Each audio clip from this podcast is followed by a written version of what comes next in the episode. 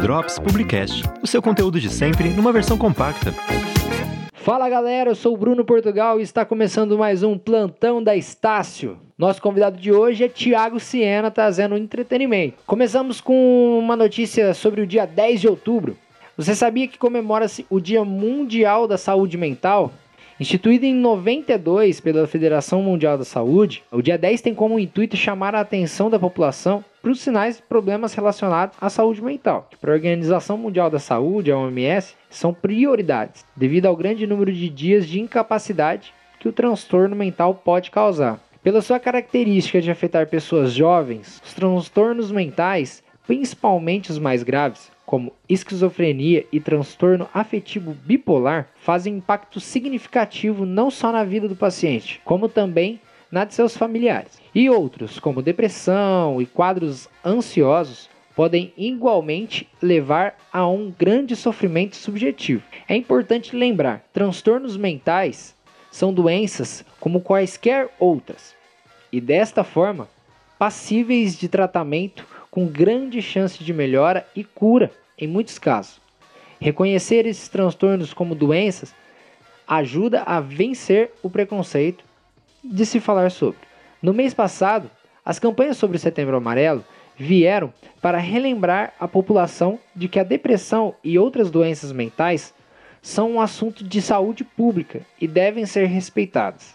Porém, sabemos que todos os meses pessoas sofrem por causa dessas doenças e precisam de ajuda de profissionais da área. Para você que não sabe, aqui na Estácio nós temos o nosso plantão psicológico, que ele é aberto ao público e as consultas acontecem às quartas-feiras de manhã, das 8 às 10 e à noite, das 19 às 21.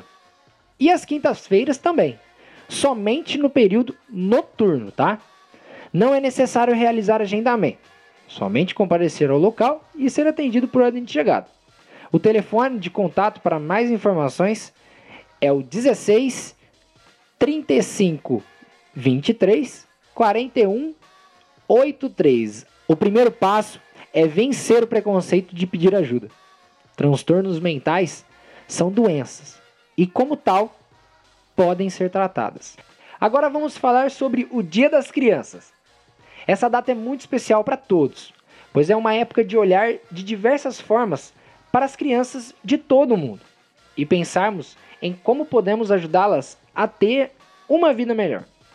Com a importância do Dia das Crianças, todos os anos várias instituições planejam eventos voltados para o público infantil.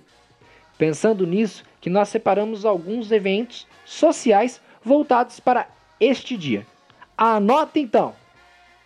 A fábrica de Ribeirão Preto, guiada pelo Instituto SEB, disponibilizou seu espaço durante todos os finais de semana do mês de outubro para promover o hashtag Fabrincando.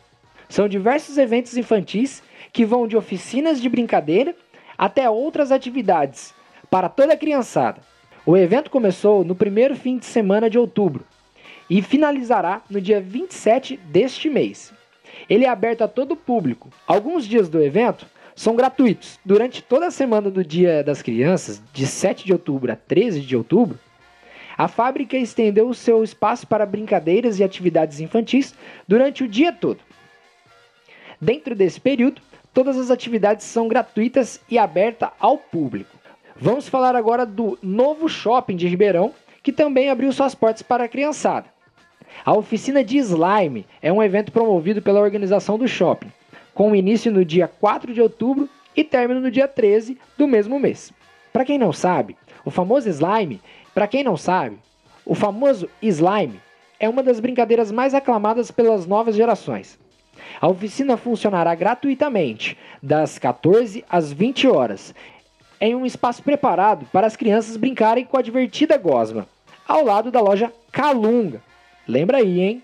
E para quem não é mais criança, mas ainda quer participar deste dia de alguma forma, o grupo de voluntariado Mãos Dadas estará promovendo um evento no dia 13 de outubro na creche Cantinho do Céu. A creche conta com 45 crianças que sentem falta de alguém para brincar, escutar e conversar. E o grupo estará lá para realizar diversas atividades com toda a criançada. Para participar do evento é só entrar em contato com eles pelo Instagram, arroba, underline, mãos dadas. Informar que quer ajudar com a ação. Agora vamos chamar o convidado especial dessa semana, hein? Tiago Siena, aluno de comunicação daqui da Estácio de Ribeirão Preto. Está trazendo as últimas notícias do mundo do entretenimento para o plantão de notícias. Manda aí, Tiagão. Trago as últimas notícias do mundo do entretenimento.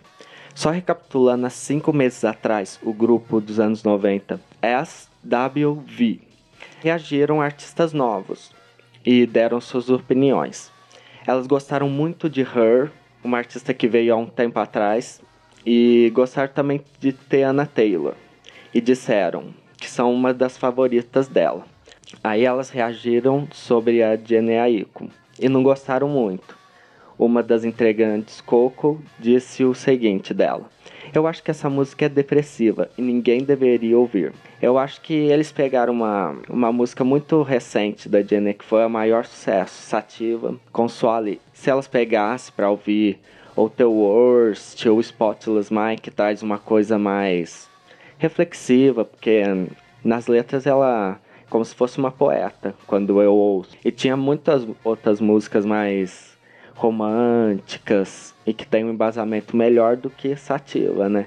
Porque Sativa foi o maior sucesso, foi acho que uma das faixas que se deram muito bem na, nos charts, né? Nas paradas musicais. Então eu achei que foi meio grosseiro, mesmo os comentários falando que ela deu opinião, que era isso e tal. Eu achei que não devia falar sobre os novos artistas desse modo. Teve outra notícia que agora com a Beyoncé que ela perdeu todas as indicações do Emmy. E um dos prêmios que ela perdeu foi na categoria Best Variety Special. Ela perdeu para o James Corder, que faz o Carpool Karaoke com o Paul McCartney. E ela também perdeu para RuPaul no Best Costume for Variety, que elege os melhores visuais, sabe, de uma peça cinematográfica ou documentário e tal. Mas eu achei que para perder pro Carpool Karaoke é, foi meio iniciante, né? Tipo, o trabalho da Beyoncé Homecoming, que foi todo show, todas as roupas muito muito bem produzidas e coisa e tal. E até eu tava vendo um dos comentários, que adoro ler comentários, e falaram assim que ele ganhou numa série que ele fica no carro cantando, né? Tipo, é, com os outros. Esse era o Paul McCartney nada dizendo contra ele ou contra o James Corden, mas parecia iniciante, sendo que foi muito bem mais produzido o Homecoming, as roupas, visual, a dança e toda a mensagem, né? Do ativismo que a Beyoncé estava trazendo teve muito mais valor do que, tipo, ganhasse nesse. Tudo bem da RuPaul. Da RuPaul eu entendo, porque a última temporada as drag queens sempre trazem é, visuais perfeitos, né? Mas do Carpool Karaoke, não achei que foi merecido. É isso aí, galera. O plantão da Estácio vai ficando por aqui. Agradeço pelo seu carinho, pela sua audiência e até a semana que vem. Tchau, obrigado! Drops Publicast, o seu conteúdo de sempre numa versão compacta.